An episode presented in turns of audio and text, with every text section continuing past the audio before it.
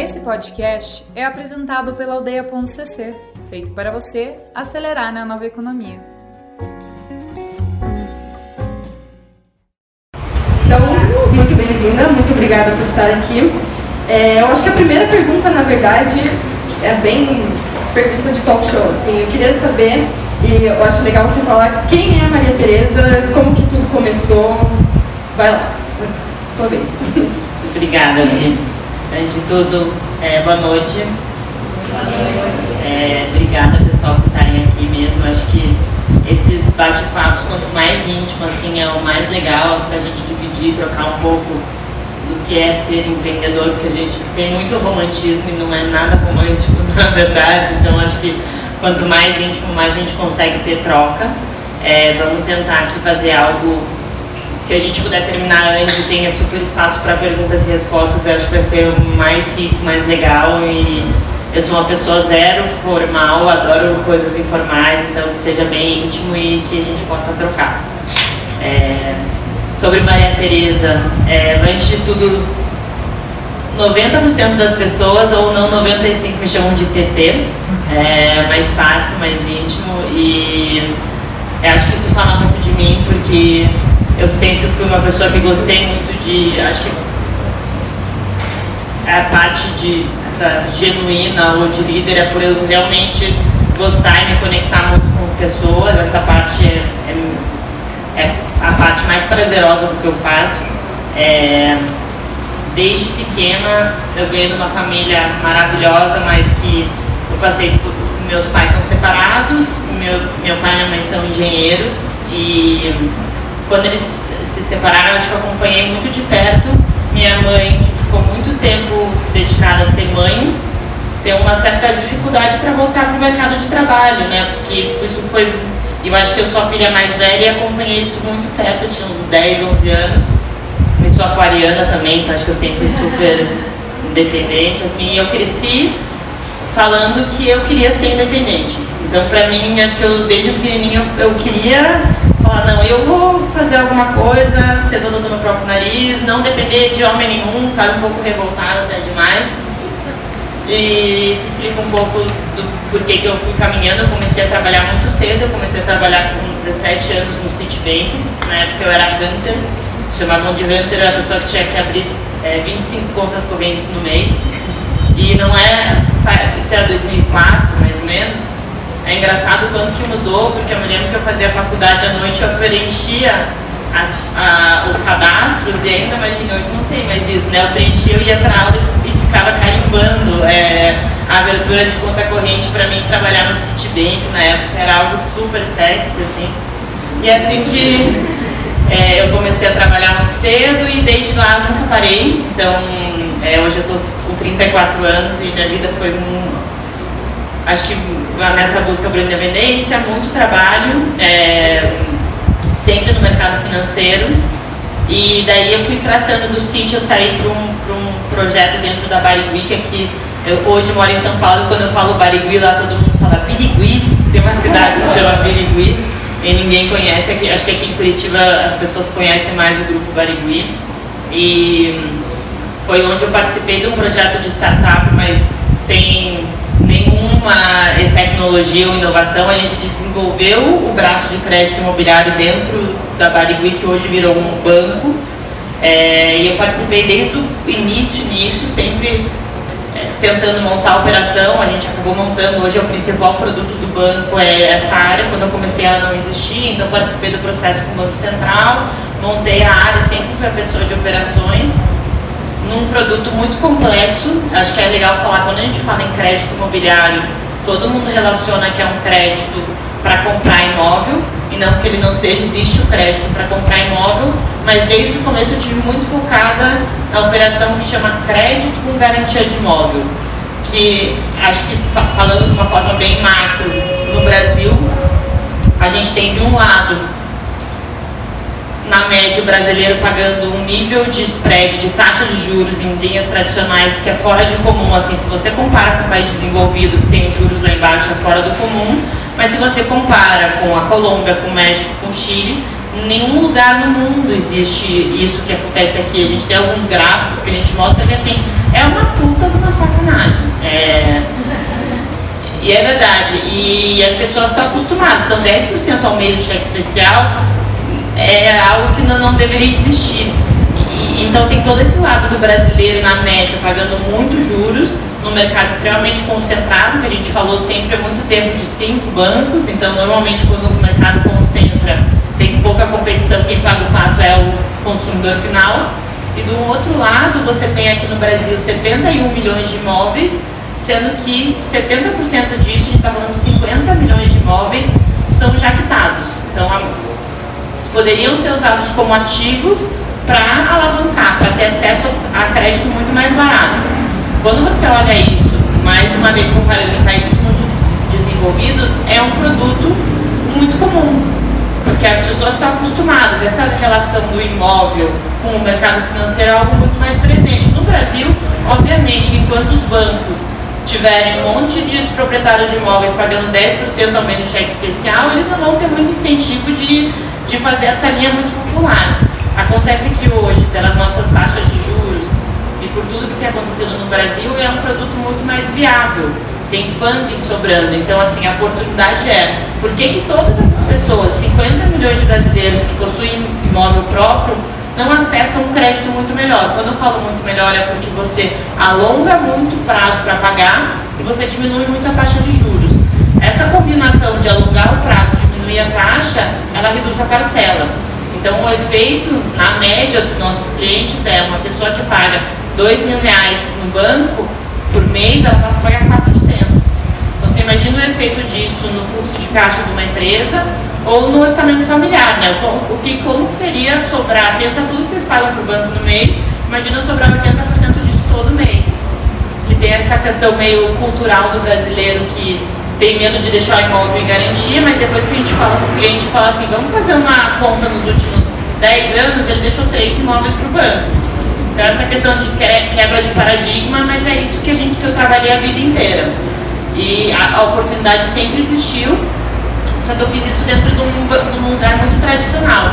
Eu acabei indo para Chicago, fiz dois anos de MBA lá, tive uma oportunidade super legal de aprender. Voltei para cá, muito inspirada em falar assim, isso aqui é uma puta oportunidade, continua sendo, mas como que a gente consegue escalar isso? Como que mais brasileiros acessam esse tipo de produto? Então acho que a, chegando, passando pela Barigui e chegando na Bicred, é, é onde eu estou hoje e a gente com certeza vai falar muito mais disso, mas acho que essa combinação de quem é Maria Tereza, o que, que a gente faz na Bicred e, e, e do que sou eu como empreendedora, é alguém como mulher, que eu acho que esse é o mais raro, né? É, estatisticamente tem muito pouca mulher normalmente em liderança e hoje eu falo que foi um aprendizado para mim, tem sido um aprendizado de muito amadurecimento e, e de um aprendizado de eu conseguir ser inteira, porque eu trabalhei muito tempo em banco, muito tempo com homem, muito tempo com homem muito mais velho, em que eu me masculinizei bastante, em que eu fiquei muito agressiva e, e depois dos 30 comecei a me questionar muita coisa. E o, o fato de eu poder usar é, o meu lado feminino muito, que tem intuição, que tem sensibilidade, e isso sempre teve fora da, da, da equação, nunca usei, eu, não, eu acho que é algo muito poderoso, eu nunca tive inteiro, eu sempre fui o meu lado só racional. Chegou uma hora da minha vida que eu sempre quis independente, já era independente, mas eu continuava e começou a fazer sentido, então foi uma provocação de como que eu consigo juntar todo esse lado, esse potencial de impactar de alguma forma o Brasil, conhecimento que eu tenho, mas de uma forma mais genuína, que eu consiga trazer esse lado mais humano, dentro de uma, de uma empresa que consiga ter esse olhar mais amplo e esse é um pouco da, da minha trajetória com que, que eu caminhei até aqui. Legal. É, uma pergunta, na verdade, voltando para o que você falou ali no começo. A ideia da Bicred veio de um spin-off dentro do grupo Barbie. Isso, como foi isso? Qual foi esse processo de ter uma ideia dentro de um grupo bem tradicional, você sair disso, trazer inovação e criar uma própria empresa como que foi cortar o, cordão umbilical? Assim, eu acho que essa é uma quarta pergunta. Assim. É uma excelente pergunta. Eu diria que é uma mistura de inconformismo crédito imobiliário sempre foi alguma coisa lenta. Acho que quem aqui financiou imóvel por algum bancão público, se você sabe aquela assim, nossa, aqui vai levar três meses, eu vou ter que ir no despachante, isso nunca vai dar certo. E se você entra nesse lucro, você imagina que isso sempre vai ser assim. Né? E porque, como que, por que, que tem que ser assim sempre?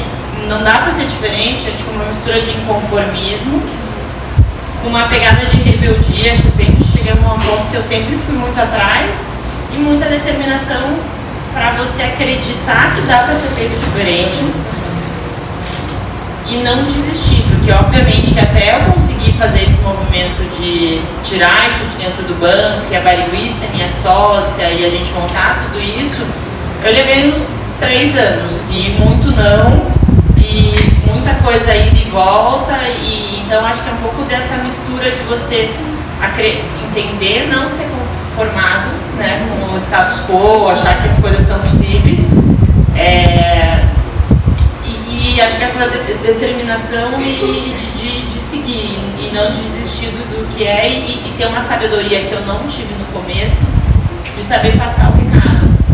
Porque essa, o inconformismo, a rebeldia só na reclamação não leva a nada, né? Eu falo muito, hoje eu trabalho com muitas pessoas mais jovens do que eu, tem muita energia, mas às vezes tem uma questão de um rebeldismo, esse negócio que, não, que fica só na reclamação, né? Que não leva na, na solução.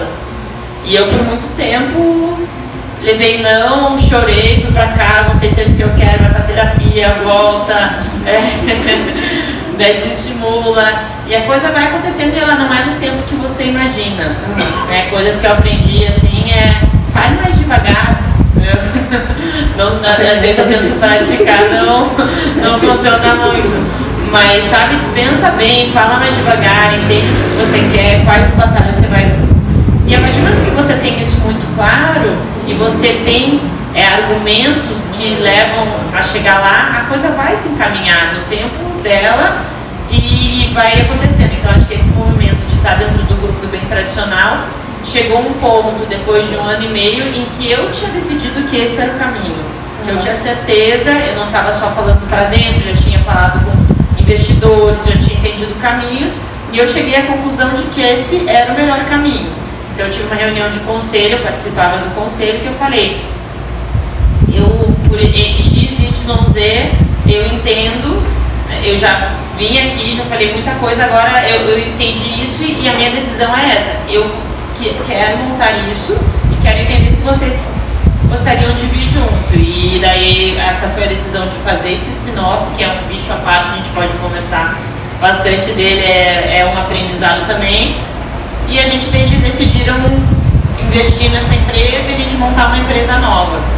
Depois que a gente decidiu isso e eu saí comemorando, achei que estava tudo certo, levou mais de um ano e meio até, até isso concretizar, porque daí entra toda a negociação. Então basicamente foi esse o processo. E dentro da, do grupo eu só queria entender melhor o, eu acho que não sei se todo mundo sabe o que é um spin-off, como que isso funciona, como que a ideia surge dentro de uma empresa a ponto de ser algo tão grande assim, sabe? É, acho que primeiro ela é provocada, né? Então a gente fala muito de intraempreendedorismo, que empreender não é necessariamente você montar uma nova empresa, mas é você provocar novas ideias e é isso. Então, é, com certeza, a ideia de, de fazer algo novo, de spin-offar ou de separar, é, foi uma provocação feita. E eu acho que quando que essa provocação tem argumentos para ser válida? Qual que foi o meu pensamento? A gente aqui dentro da Barigui sabe fazer esse processo de uma forma old school, como falam, mas tem muito conhecimento desse produto que, que a gente não, não. Qual que é a ideia da Bicred? Por que, que a gente não pega todo esse conhecimento, coloca isso numa plataforma, coloca a tecnologia no processo, faz esse processo ser muito mais fácil e leva isso para o mercado para que muitas outras parceiros, muitas outras pessoas, além do próprio grupo Barigui, possam ter acesso a é, tipo, esse produto é muito escalável. A Barigui em si vai crescer muito, mas mercado tá, ele agora vai acontecer, então por que, que a gente não navega, não navega todo esse crescimento de mercado em que vocês, Barigui, como sócios disso, vão também ser beneficiados, né? Então, acho que é esse entendimento de que tem muito potencial e ele vai conseguir surfar muito, muito mais esse potencial como algo independente fora da empresa. Foi mais ou menos por aí. Legal. Um ponto que me chamou atenção ali, na verdade, foi hum, uma coisa que eu estava pensando até antes da gente começar. É, que você falou que o brasileiro colocar o móvel como garantia para ganhar crédito, isso a gente vê nos Estados Unidos, assim, é feito a rodo. É, mas aqui o brasileiro tem esse medo ou ele nem sabe que ele pode fazer isso. Teve um processo de reeducação dos brasileiros, é, o que eu mais imagino assim, é, é uma startup começando, é uma nova empresa começando, trazendo essa coisa inovadora, mas que primeiro eu sei que ela é boa, mas eu preciso reeducar meu público para ele confiar em mim. Então o trabalho de eu falar, esse produto é bom, acho que ele vem dobrado, na verdade, porque eu tenho que ensinar, daí falar que é bom. Como que é isso? Ah, enfim. Não, perfeito, porque esse é o nosso maior desafio, na verdade. É, é muito diferente você vender, é um produto difícil de vender, difícil de passar o recado, assim, né? E educar o brasileiro é, né, uma, uma, é um desafio imenso e eu acho que parte do nosso propósito está nisso, assim, como a gente consegue propagar essa mensagem, saber com que mais pessoas saibam e normalmente é quebrar essa primeira barreira, né? É, depois que você senta com o cliente, ele tem um imóvel, você faz uma simulação e mostra a diferença, é matemático, assim, sabe? É muito, ainda tem, tem casos que a gente negocia fecha tudo e quando, como é casal, tem que assinar o homem, a, os dois, né? O homem e a mulher. Tem vezes que a mulher não assina e tem vezes que o homem não assina. Tem um dos dois do casal que fala assim, de jeito nenhum. Eu não vou, não vou fazer. E, e, e eu sempre falo que o nosso trabalho começa lá na ponta do funil, tentando fazer conteúdo para pegar. Então, tem uma dificuldade extrema. E do nosso lado, pensa assim: a gente é online, a gente faz o processo ser muito mais rápido mas o nosso público médio é um público que tem imóvel. A gente não está falando com millennial e não está falando com pessoas que facilmente entram no celular para procurar por crédito. E a gente começou fazendo muito isso, achando que o mundo ia ser fácil, que a gente ia fazer um post no Facebook e que ia ter uma fila de cliente que ia ser muito barato e rápido. É, fazer tudo isso é tão óbvio, né? E, e foi exatamente aonde o mundo mostrou que não tem nada disso. Então, acho que da do nossa dor e, e da onde a gente está tendo que ser criativo é como a gente faz isso da melhor forma. É, a gente ainda não tem a fórmula mágica, mas tem muitas tentativas no sentido de quem são, hoje em dia, eu acho que nesse mundo cada vez mais aberto, quem são os potenciais parceiros falam com esse mesmo cliente. Não tem um monte de consultor empresarial por aí hoje quer, hoje eles querem qualquer profissão. A gente fala muito que o contador está mudando, a profissão de contador está mudando porque tudo está sendo automatizado. Por que, que você não, não faz um. Você não consegue fazer uma consultoria para a tua empresa e propor um crédito que vai beneficiar o dono de, dessa empresa e ainda ser monetizado por isso? Isso é só um exemplo. Então, isso é um, um afiliado que a gente chama. E uma empresa que tem vários, é, é, é, vários contadores, a Conta Azul, por que, que ela não pode ser uma parceira nossa? Ou quais os tipos outros de, de empresas que também falam com o mesmo cliente e que elas estão não só oferecendo um produto que beneficie esse cliente, eles monetizam a base e eles oferecem um produto que tem o cliente por 10 anos. Putz, é um caminho. E as maiores, né gente, a gente parceiro da, da Loft, a gente tem parcerias muito grandes com a Stone, a gente começou a entender quem que é o nosso público target. O nosso cliente médio tem 50 anos, ele é dono de uma pequena empresa ou ele é profissional liberal, tem muita gente autônoma.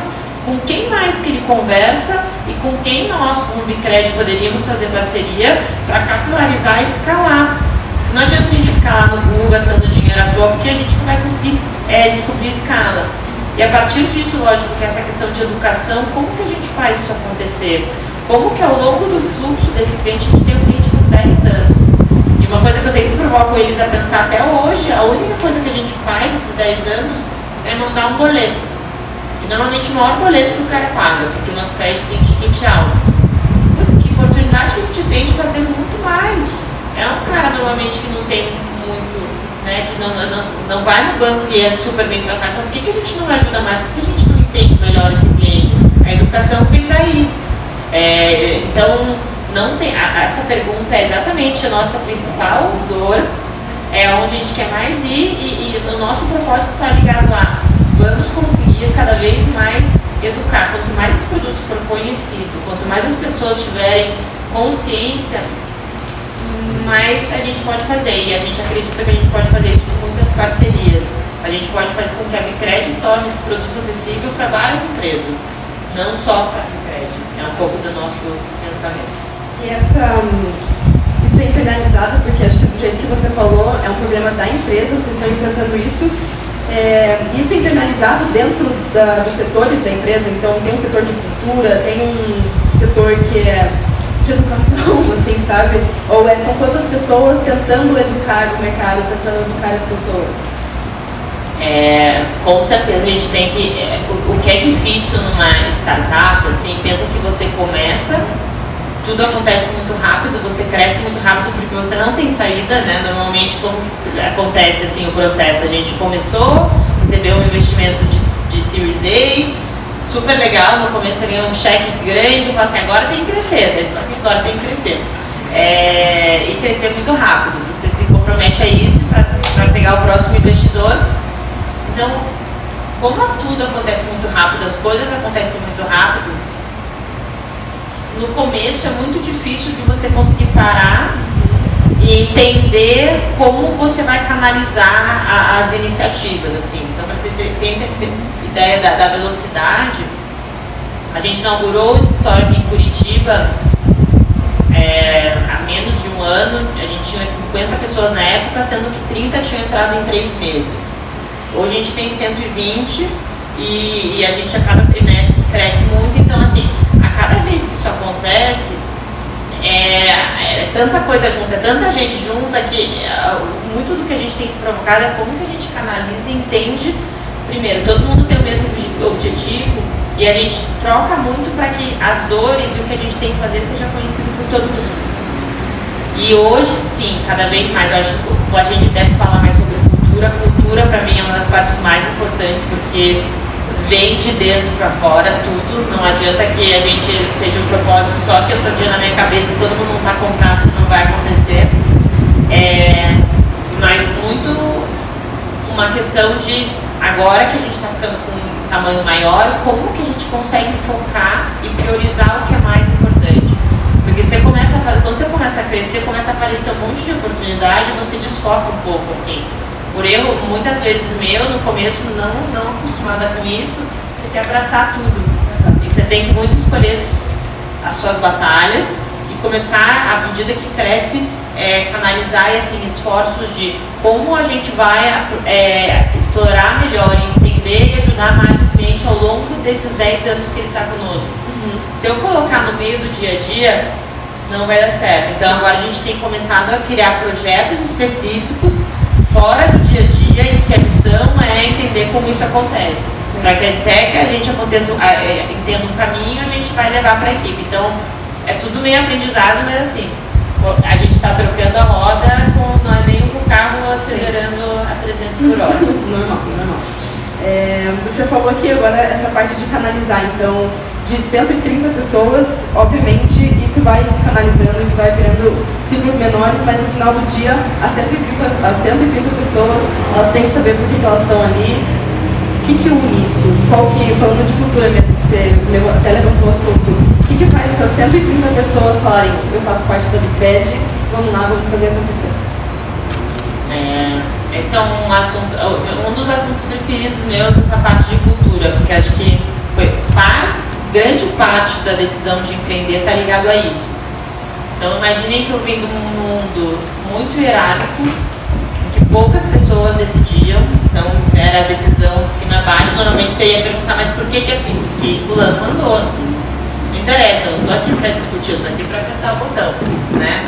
É, que existia muito pouco espaço para troca e e as coisas eram. E, e pouca, pouca motivação pelo propósito.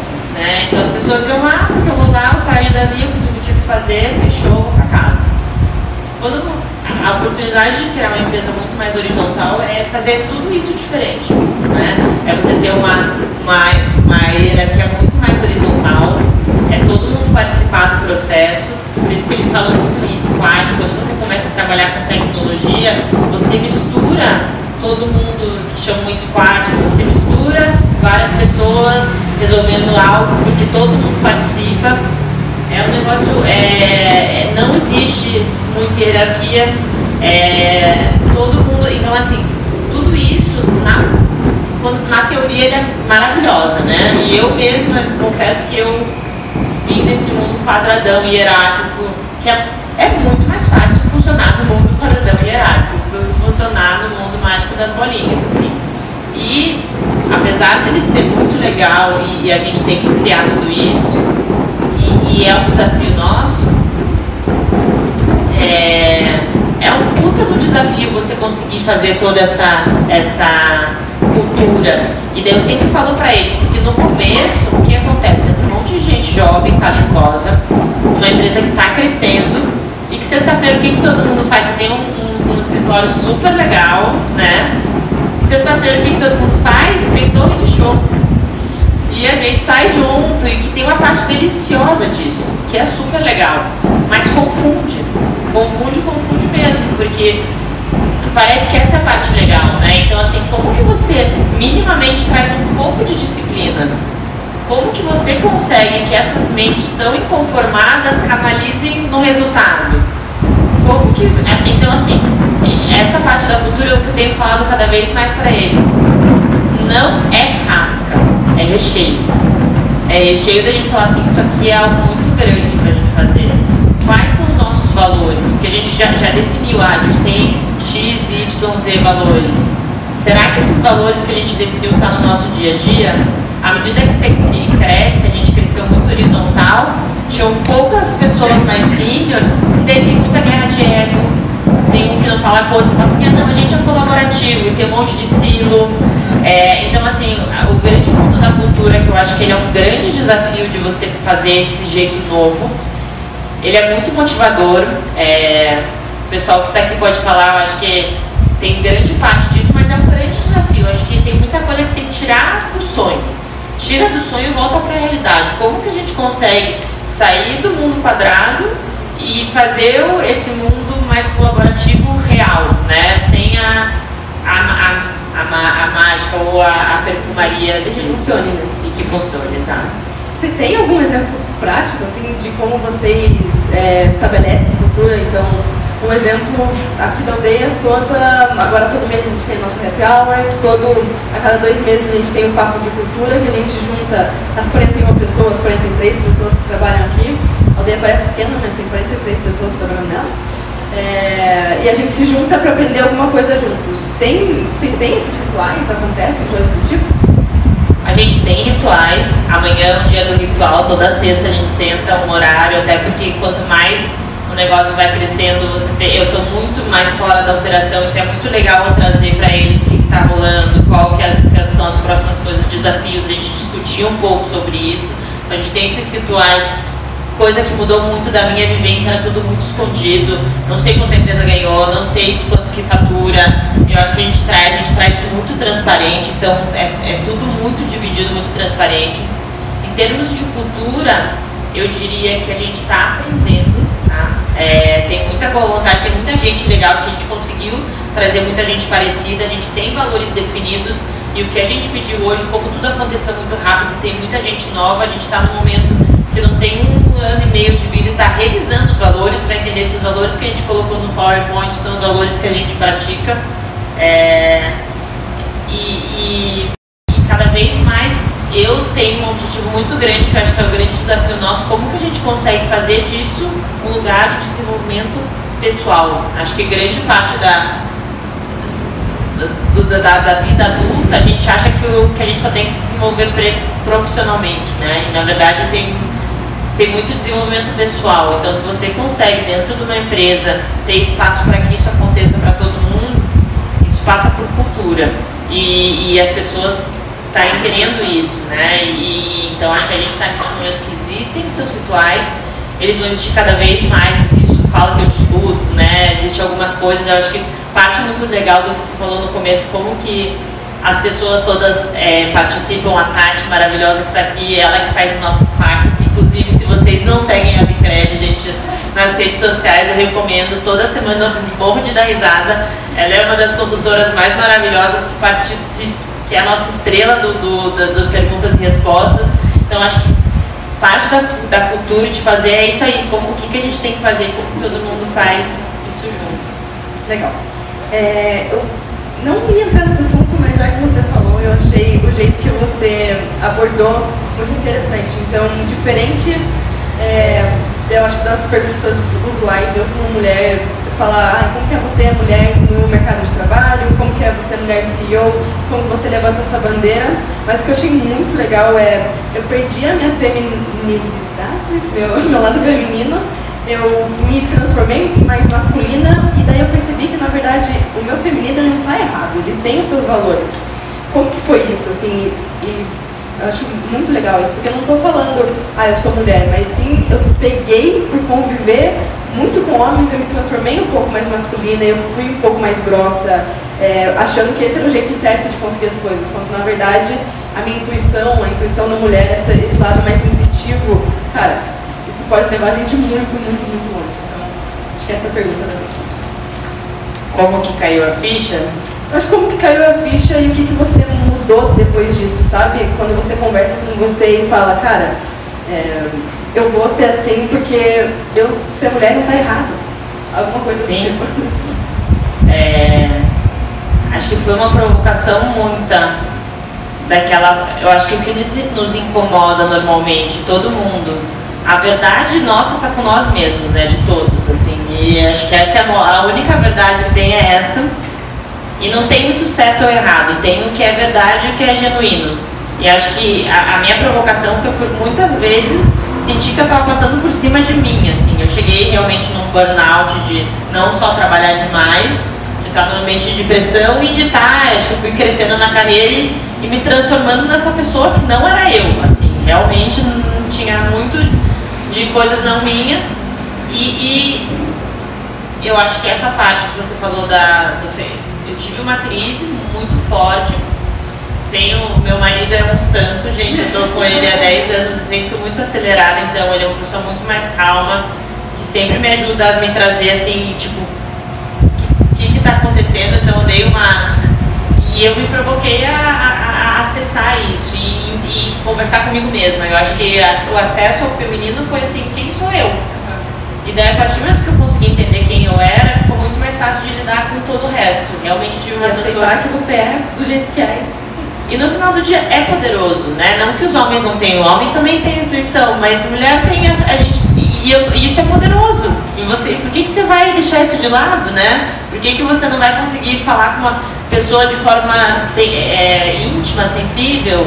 E isso em liderança é muito importante. Eu sou super contra a, a questão, é só mulheres, a gente vai, não, vai dominar. Não, a questão é, o mundo é, dominantemente é, com homens em cargo de liderança. Isso faz com que seja muito mais competitivo, muito mais agressivo, muito mais coisa.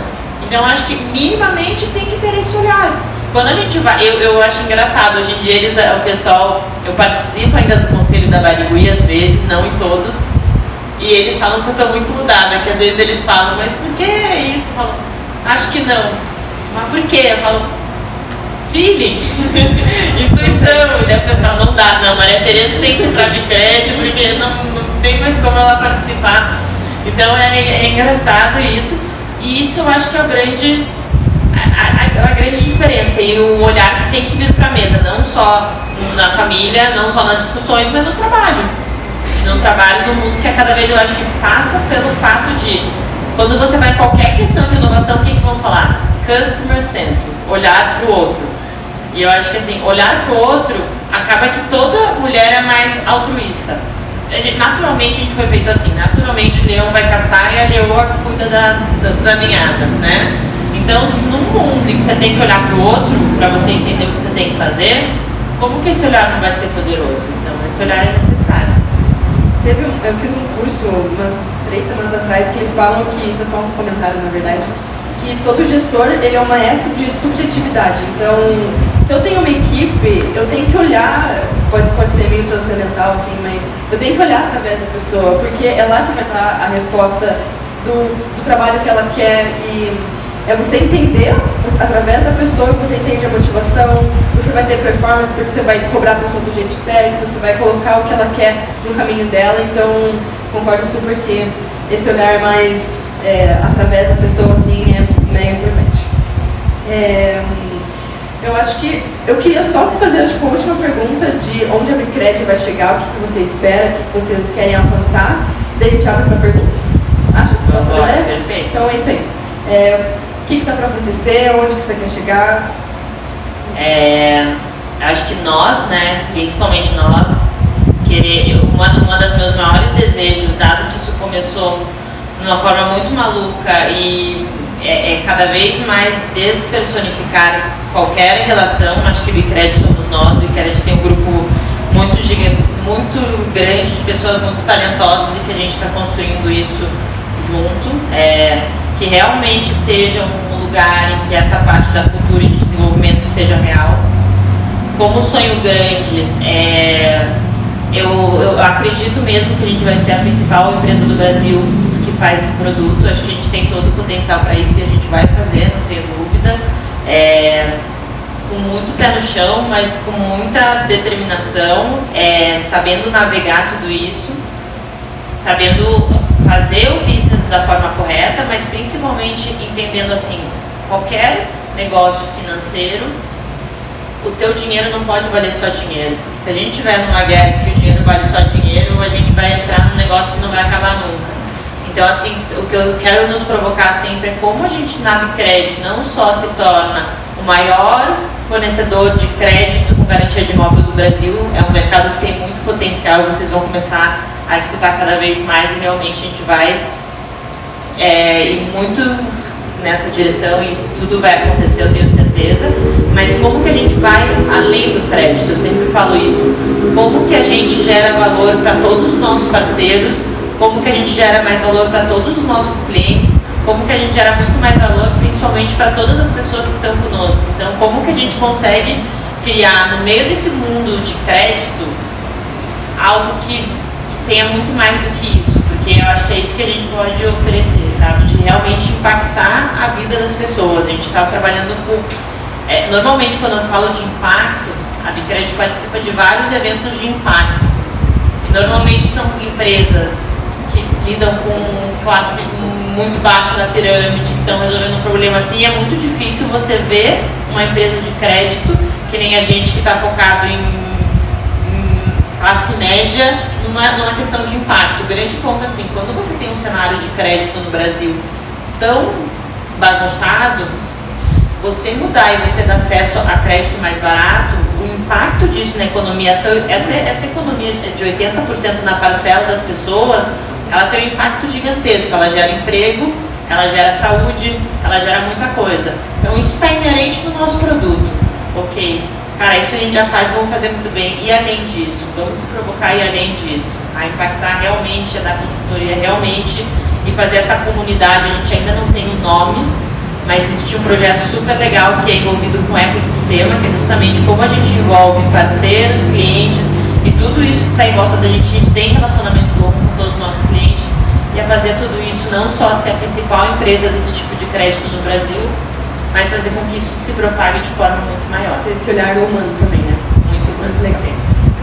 Quanto tempo temos para perguntas? 15 minutos. 15 minutos. Galera, quem quer? Vamos aqui, primeiro. Você pode falar um pouco para a gente da, da trajetória da Bicred, em termos de volume de crédito, aonde vocês querem chegar e como é que você vai captar dinheiro barato para poder oferecer crédito barato? Beleza, essa é a Ótimo, adoro falar de econômico. Fone pra Posso só repetir a pergunta para a gravação? Então, a trajetória da Bicred para captação de crédito. O volume que têm hoje de crédito, né, onde eles vão, vai captar dinheiro barato. O volume de captação de crédito e como que você vai captar dinheiro barato? Essa é a pergunta. Então, para te dar em, em noção de volume, tá? É, ano passado a gente tinha uma média 3 milhões por mês. Hoje a gente origina 10 milhões por mês A gente acaba o ano originando 15 e a gente, como eu falei, a gente está crescendo a cada, a cada trimestre, a gente cresce 60%.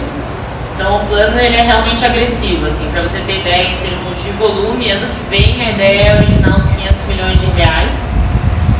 E a parte que você pergunta da onde você isso só da originação própria. Tem uma parte do business da Bicred que eu não explico muito aqui que a gente fala de as a service. Então, como a gente tem know-how de fazer esse tipo de crédito, não só de originar, como gerir principalmente, a gente está provendo isso, white label ou as a service, para outros grupos grandes.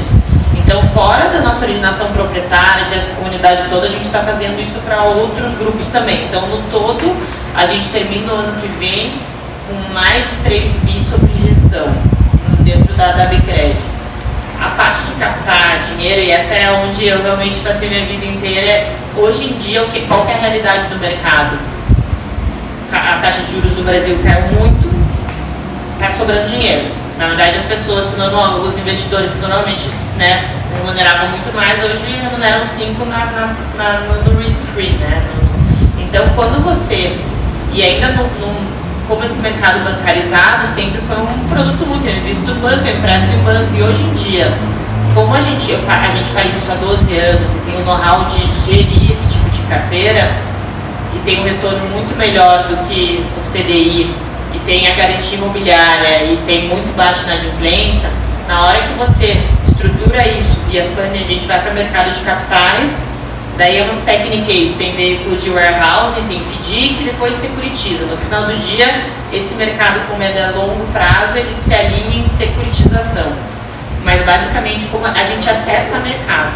Então, hoje em dia, tipo, a XP é um dos nossos grandes parceiros, em que a gente não só gera alguns fundos deles, mas a gente tem o nosso próprio fundo sendo montado lá. Então, onde, e, e, basicamente hoje em dia é engraçado de pensar o dinheiro mais barato do eu, eu tinha uma, isso meio, não, não, era claro para mim. Eu tinha muita noção de como o dinheiro de fora tem uma remuneração de juros muito mais barata. Eu tinha a grande ideia de que trazer um parceiro de fora com a gente e eles até querem vir, mas quando você transforma custo Brasil e tudo, e rede de câmbio e tal, o custo fica mais caro do que você distribuir no varejo da XP. Então, no final do dia, como esse produto é muito é, seguro, tem várias formas de realmente levar isso para o consumidor final, via CRIA, LCI, tudo isso. E esse know-how, que é o que a gente não leva muito e não fala muito, é o que acho que o segredo da Bicred por trás de toda essa questão tecnológica é a gente ter muito know-how de como originar, como precificar e como gerir esse tipo de ativo. Respondido? Próxima pessoa, aqui na frente. Você acha que foi uma desafio na parte de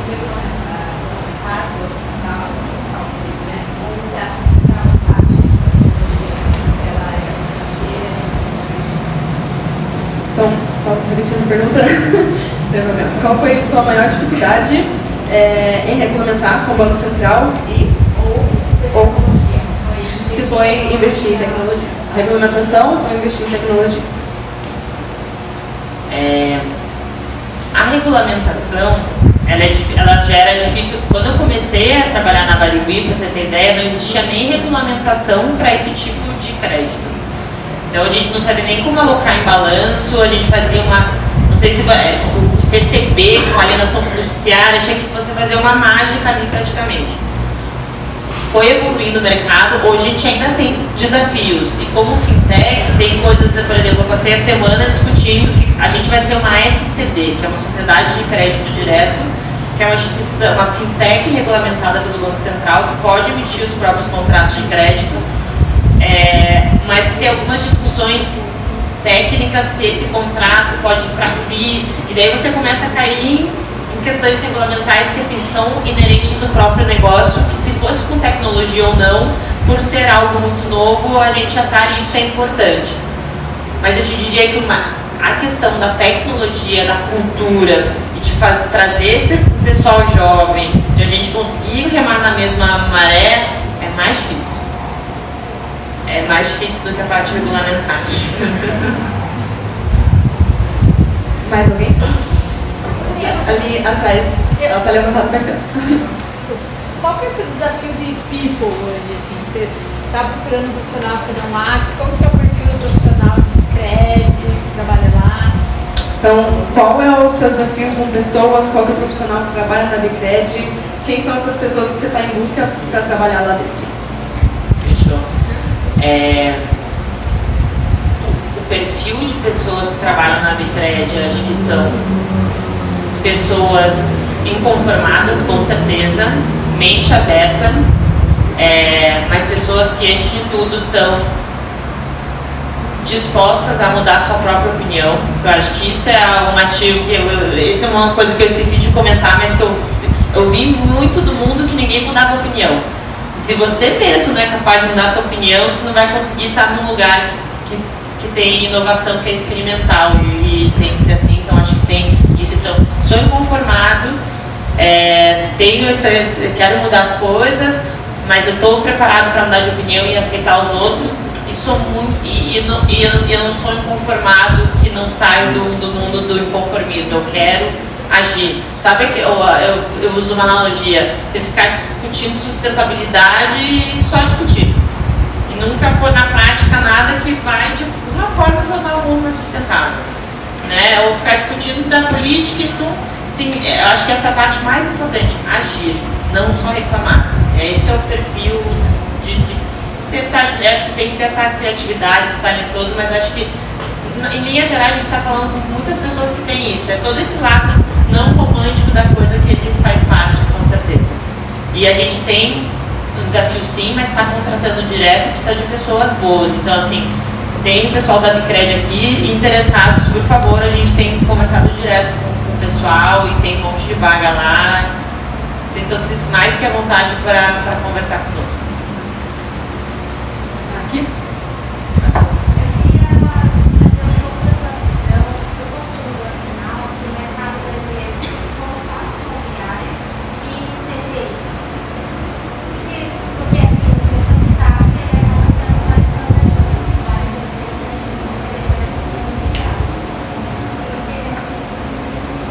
Vamos lá, que essa pergunta é complexa, cheia de complexos. É...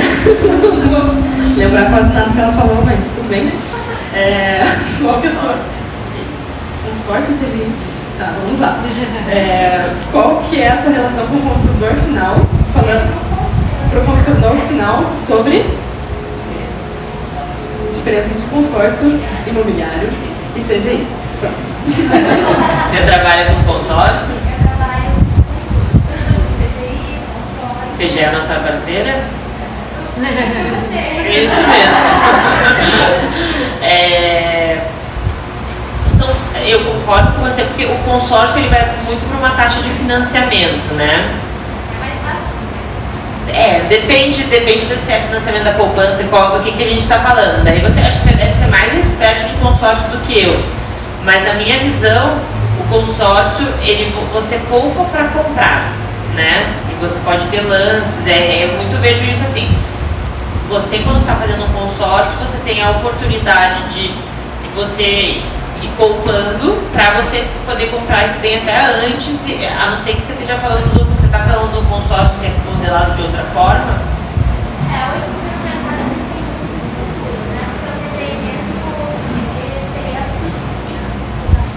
Exatamente, essa que eu vejo é assim, a, minha visão do CGI, que eu não vejo consórcio sendo feito da mesma forma, é eu já tenho um ativo.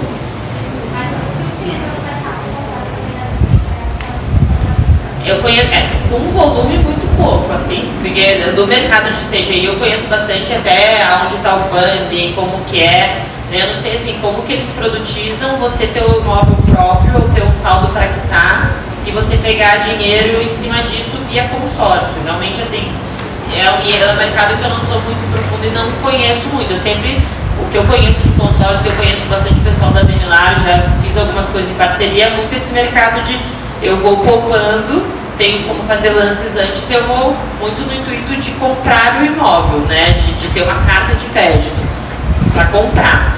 Não no intuito de eu já tenho um ativo e eu sei que esse, o grande ponto do CGI, eu tenho um ativo e eu posso transformar esse ativo em dinheiro. Para vocês terem ideia do mercado, como é diferente Brasil e Estados Unidos, nos Estados Unidos a gente está falando do mercado de 14 trilhões de dólares.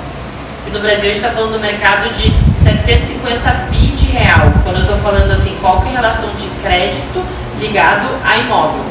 Então assim, é um mercado 80 vezes, 89 vezes maior. É muito, é muito mais comum as pessoas não terem, ligarem um ativo a crédito, né? O, o, a, a alavancagem média, na média, os imóveis dos Estados Unidos, 50% do valor deles existe crédito atrelado. Por isso que eles até exageraram no subprime, tudo isso, por isso que é um negócio tão alavancado. Mas no Brasil, é aquilo que eu falei, 50 milhões de imóveis não tem dívida. Se tem uma forma muito de consórcio de aproveitar esses ativos e transformar isso em crédito, eu, eu desconheço muito, mas no CGI acho que o nosso grande foco e a dificuldade é como que a gente produtiza isso de uma forma mais fácil para o cliente entender. É, porque às vezes é difícil vender home equity, que é o nome tradicional. Quem que conhece o que é home equity no Brasil, né? É muito difícil. A gente tem falado agora, a gente está querendo produtizar antecipação de venda. Que muitas vezes uma dor do brasileiro é, eu vou comprar meu segundo imóvel, eu tenho que vender meu primeiro para comprar. E às vezes eu não consigo na mesma hora. Então, uma das saídas desse produto é você pega um crédito em cima desse teu imóvel, paga a entrada, tem mais tempo para vender ele, tá? com carência até, e você consegue comprar o teu novo imóvel e dar a entrada. Normalmente fica travado, não aceitam permuta. Então, é formas da gente produtizar o mesmo uso do imóvel para algum fim. Tem algumas pessoas que usam o próprio imóvel para fazer uma reforma. Então, a gente usa crédito como reforma. Tem muitas pessoas que consolidam dívida. Então, a gente está tentando entender como que a gente produtiza isso pelo fato de existir a garantia, mas é, não sei se eu te ajudei muito, mas vire nossa parceira. Melhor CGI do Brasil. Gente, vamos para a última pergunta. Vamos para a última pergunta ali. É, parabéns. É sobre inadimplência, você falou que é baixa, né? quando a coisa dá errado e você tem que resgatar o imóvel, como é que é essa história de uma geração que é mais, é, vamos dizer, menos dura mesmo, né, de lidar com isso, assim, como é que foi isso? É... é, sobre inadimplência, como que acontece com, quando a coisa dá errado e acho que é isso, Tem que resgatar o imóvel. E tem que resgatar o imóvel. É, essa é uma parte chata mesmo do negócio e ela faz parte. Então acho que quanto mais claro for o processo, melhor. Esse tipo de crédito se tornou muito mais possível no Brasil porque antes a gente tinha hipoteca. Uhum.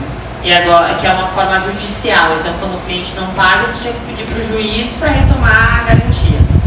Na, hoje em dia mudou a lei, tem alienação fiduciária, que acaba sendo uma forma de garantia extrajudicial de retomar a garantia. Na prática, o que acontece? A gente empresta 50% do valor do imóvel. Quando a pessoa não paga, normalmente ela reduz, a gente é muito diligente no crédito, porque tem muito cliente que vem, não tem renda para pagar a parcela e fala assim, eu estou deixando o imóvel em garantia. Você está discutindo? A gente não quer o imóvel, realmente assim, não, tudo que a gente está a gente poder vender para os investidores da XP, se eu tiver muito inadimplência, se eu tiver um, eu não só imobiliário. Então, gente tem que fazer tudo de forma muito diligente, mas acontece, né? E, isso faz parte do processo. Quando atrasa, todo esse processo de você notificar e retomar, ele é extrajudicial. Hoje eu não preciso mais pedir para o juiz. Ele é todo feito com registro de imóveis, não tem mais então, porque todo mundo fala, ah, de família não tire. Normalmente, você o seguinte, quando, como a gente está pegando metade do valor do imóvel do cliente, eu normalmente falo, José, é, você tem tem uma dívida de 50, teu imóvel vale 100, 120. Você não vai perder 50, 120 por 50. Negocia teu imóvel, né? faz alguma coisa. Compra. Então, assim, normal, o que vai mesmo para leilão é muito pouco, porque ninguém perde o imóvel inteiro por metade do valor. E, e, normalmente, quando isso acontece, é por, por a pessoa estar tá com um advogado preparado que falar: não se preocupe, isso não vai acontecer. E o que tem de cliente que depois que que o leilão é marcado, liga desesperado, não, agora. E assim, é, realmente na prática, menos de 1% dos casos vai para leilão, assim, é muito pouco mesmo. A inadimplência acima de 180 dias, no nosso caso, é hoje 1,2%. Então, assim, é um Normalmente, quando eu falo com pessoas de crédito, todo mundo fala assim: tá bom demais, dá para prestar mais, tá, né? É, não existe inadimplência tão baixa. Acho que sim, tem como. A gente tem pensado em produtos intermediários de pessoas que na média não passam na esteira e que eu poderia cobrar um pouco mais, poderia cobrar um pouco mais de juros, mas fazer isso, porque se a pessoa não quer conosco, ela vai para o Crefisa, que é 23 ao mês. Mas é tudo muito diligente, porque tudo que a gente não quer é fazer uma onda de retomada, assim, é o crédito feito para isso. Mas é um, é um, um tópico muito delicado e a gente sempre tenta, eu tenho falado com eles, até vamos trazer isso muito claro, porque não pode ser um tabu. Esse risco existe, né? Então é como a gente trata isso da, da melhor forma. Gente, então é isso.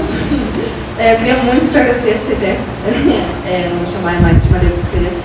É, muito, muito obrigada por passar esse tempo com a gente, por falar tão abertamente. É lindo o que você faz. Eu acho que isso, por mais que você esteja falando de finanças e de crédito, que é uma coisa que parece um monstro para mim, por exemplo, é, é muito pessoal. É, é bonito ver que lá na frente, no final das contas, você está fazendo pelas pessoas. E é isso. Muito obrigada.